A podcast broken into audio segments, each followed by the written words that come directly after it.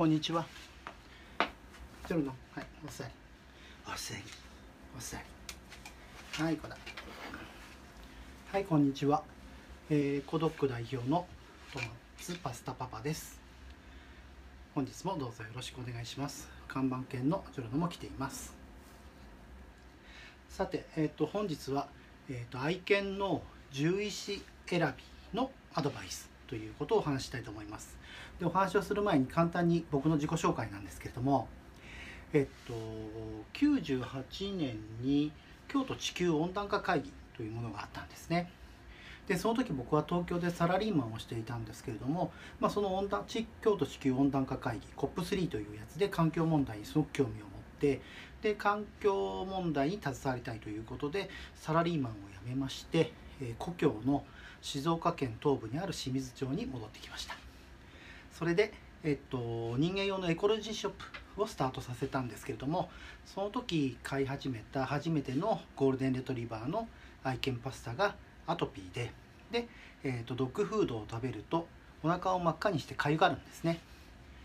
で、えっと最初分からなかったんですけれども、えっとどうやらドッグフードにはいろいろなものが入ってるらしい。化学合成添加物がいっぱい入ってるらしい。というようなことを知ってで、えっと無添加のドッグフードにたどり着いて彼が改善した。でそこから、えっと愛犬用のエコロジーショップをスタートさせました。で2020あ2004年2005年ですね。2005年にワンの花というブランドを作りまして、まあ、おかげさまで全国で販売していただけるようになりました、まあ、ですけれども2020年の、えっと春にちょっと僕の体調の問題もあって、えっと事業を、えっと委託して業務をあの、えっと事業継承させていただいて僕はワンの花から引退。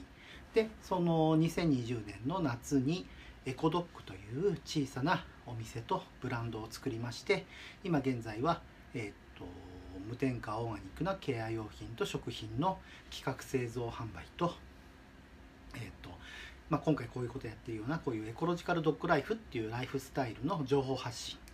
あとはえっとそうですねあの愛犬家専用のキャンピングカーのカーシェアというようなことをやっています。ちゃんと映ってるかな？はい。でえっとそれでは本題の獣医師選びについてのアドバイスについてですね。えっとお店とかでやはりあの獣医師さんを紹介してほしいだとか、まあ、どういうふうに選べばいいですかっていうような質問をよく受けます。で、えっと、僕自身もまあ二十何年間か、えっと、獣医師さんたちといろいろ手あの付き合ってきているんですけれども、まあ、その中で、まあ、アドバイスというか僕の考え方というようなものをあのお話しさせていただいてで参考にしていただいてます、まあ、それについてお話したいなと思っています。でまず獣医師さんの技術に関してですね。えっと日本のあの獣医師さんの学校とかではまだあの専門性というのがあまりなくてあの畜産と一緒であったりだとかという形でまだまだあの海外のようにあの内科とか外科だとかというような専門性がないというのは現実です。なので、えっと、獣医さんの、まあ、技術レベルとかその方の専門性というのは基本的にあのインターンをしていた時のあの病院だとかあとその方がそあと開業しましていろいろなワンちゃんを見ていくと思うんですけれどもそのワンちゃんのあの見ていた経験だとかそういうようなものでやっぱある程度決まってしまう部分があるんですね。なので、えっと、まず専門性というものがあのあまりまだ日本の獣医さんにはないっていうところがあると思います。まあ、あの獣医さんによってはすごく興味を持って例えば僕の知り合いの獣医さんなんかは愛犬をがんで亡くしましたのでその関係でがんについてすごくあの勉強もされてあの独自のネットワークでがんの学会に行ったりだとかそういう情報を収集したりだとかしてがんに詳しくなった獣医さんというものもいるんですけれども、まあ、そのような形でその方がそれなりのこうポリシーとかね目標を持って勉強されるっていうようなことがあるとまたその専門性が鍛えられていくと思います。あとは、えっと、先進医療の勉強をされているかどうかっていうような部分も重要になってくるかなと思います。まあ、やはり、えっと、30年前の医療の技術と今の医療の技術とではだいぶ変わっておりますのであの先進医療のね技術っていうようなものをその方がちゃんと勉強されているかどうかっていうような部分も重要かなと思いますね。あとは、えっとまあ、技術職の方はよくあるんですけれどもお客様とのコミュニケーションをうまく取れないというような方もいらっしゃいます。あの的確に、まあ、お客さんに分かる言葉で、あのワンちゃんのね状況だとか診療情報っていうようなものを出せればいいんですけれどもそういうことがなかなか不得意な方もいらっしゃると思います。はいまあ、そのような方でまず獣医の技術というものがそんなような形になっているっていうことをまず知っていただいてで次は2つ目は、えーと設備とか体制の部分ですね。あのやはり重大な病気にかかった時に CT とか MRI だとか、まあ、他のそういう医療技術の設備がある病院なのかない病院なのかっていうのもあると思います。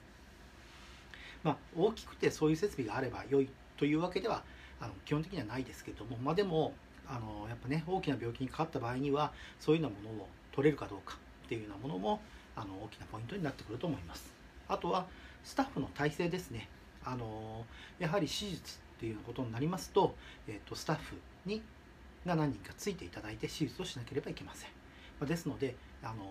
1人ではねなかなか手術ができませんので、まあ、そういうスタッフの体制があるかどうかっていうようなものもポイントになってくると思います。であとは、えっと、夜中とかね何か緊急に見ていただきたいっていう時に見ていただけるような体制を持っているかどうか、まあ、これもあの大きな病院でなくても小さな病院でもあの逆に小さな病院だからこそ電話であの夜中でもあの問い合わせをしてくださってもいいですよっていうような獣医さんもいらっしゃいます、まあ、ですので、まあ、そういう緊急体制っていうものがどうなってるかというところもポイントかなって思いますね。あとはその他の条件なんですけれどもあのまあ苦労せずに通えるかどうか。まあ実際に僕もあの初代のボアパスタを手術した時に毎日車で、えー、と1時間ぐらいかかるところにあの通院をしまして、まあ、お見舞い券見に行ったんですけれども、まあ、やっぱりそれが1週間2週間3週間ってなるとやっぱりだいぶあの苦労になってくるんですね、まあ、ですのであのそういうようにあるあまり無理せずにあの通院できるかどうかっていうところもポイントだと思います。あとは、えっと金額の問題。ももちろんあると思います。あのまあ、CT、MRI 等を取るともうそれだけで数十万いってしまうところもありますし、えっとやはりねお金の問題っていうのは出てくると思います。まあ、ですけれどもあの僕も東京の方で、えっと、CT、MRI をあ CT を取った時の金額とあの近場であの先進医療の設備を持ったところのあの CT の価格を聞きましたら3分の2ぐらいの価格だったんですね、まあ、ですのであのそういうような探すとそういうようなあの価格差ということもわかると思いますので、まあ、その辺もね是非あの考えていただけたらなと思います。で最後の最後は相性っていうのもあると思いますね。やはりあの自分のワンちゃんがね重大な病気になった時にあのその先生の言っていることが本当に信頼できるのかなまず聞き取れるかっていう部分と本当にその人の言ってることを信頼できるかっていうような部分。あとその人のおすすめな判断というものをあの自分が受け入れられるかどうかっていうような部分って、まあ、正直相性というものもあると思います。喋り方とかいろいろありますよね、まあ、そういうようなものが受け入れられるかどうかっていうのは最後のあの手術の決断をする時とかにも重要になってきますので、まあ、相性っていうものもあの組み込んだ方がいいと思います。で僕からのアドバイスとしましてはまず狂犬病とかワクチンの接種だとかっていう時に、え、を機会にあの今現在のかかりつけの獣医さんだけではなくてあのいろいろな獣医さんを、まあ、テストしておくというかチェックしておくということが重要だと思います。実際にね自分のワンちゃんが病気になってから慌てて探しても大変ですので、まあ、あの健康な時にいろいろチェックをする。でえっとまああのワン友の方々にどこの獣医さんにかかってるとかどういう獣医さんとかね情報を収集するのもいいですしネットとかで調べるのもいいですしでそれ調べたままではなくて、まあ、できればねさっき言った健康診断だとか、まあ、そういうワクチンだとかという時に実際に会ってどういう方か見ておくということが重要だと思います。でえっと一番大きなポイントとしてはあのサードオピニオンまでできれば持った方がいいと思います。あの何か重大な病気になった時だとかまあ日頃のやつもそうなんですけれどもまずいつものかかりつけかかりつけのお医者さん獣医さんに話を聞いてまあ一応それでずっとね対応して続けているんだけれどもどうも治らないっていうようなお話をやっぱりよく聞きます。でそういう時に僕はセカンドオピニオンを取りましたかっていう話をすると多くの方が取らないんですね。取っていないっていう方が多いです。でさっきも見ましたように専門性っていうのは獣医さんの専門性とか技術力っていうのはその方の経験だとか、まあ、いろんなことによって変わってしまいますのであと最新医療設備があるかとかですねそういう勉強してるかどうかというもので変わってしまいますので、まあ、ぜひあのセカンドオピニオンサードオピニオンっていうものをあのいろいろ、まあ、ちょっとチェックをして自分の方でも準備しておいてもし何かあった時にはあのファーストのねあの獣医さんだけではなくてセカンドオピニオンの獣医さんにもちょっと見ていただくとかサードオピニオンの獣医さんに見ていただいてでその結果が同じだったらあの自分も納得できると思うんですね。まあ、でも結果が違うよとかあのアドバイスが、えっと、処方が違うよっていうような場合にはその中でまたあの考え直す機会になると思います。まあ、ですのであの愛犬のね獣医選び獣医選びもでできればセカンドオピニオンサードオピニオンまで持ってでそういう獣医さんたちとこう接しながらあの判断していくっていうのが重要かなって思います。はいあのー、これでね本日のお話は終えたいと思うんですけれども、まあ、自分も3代目になるまでに、あの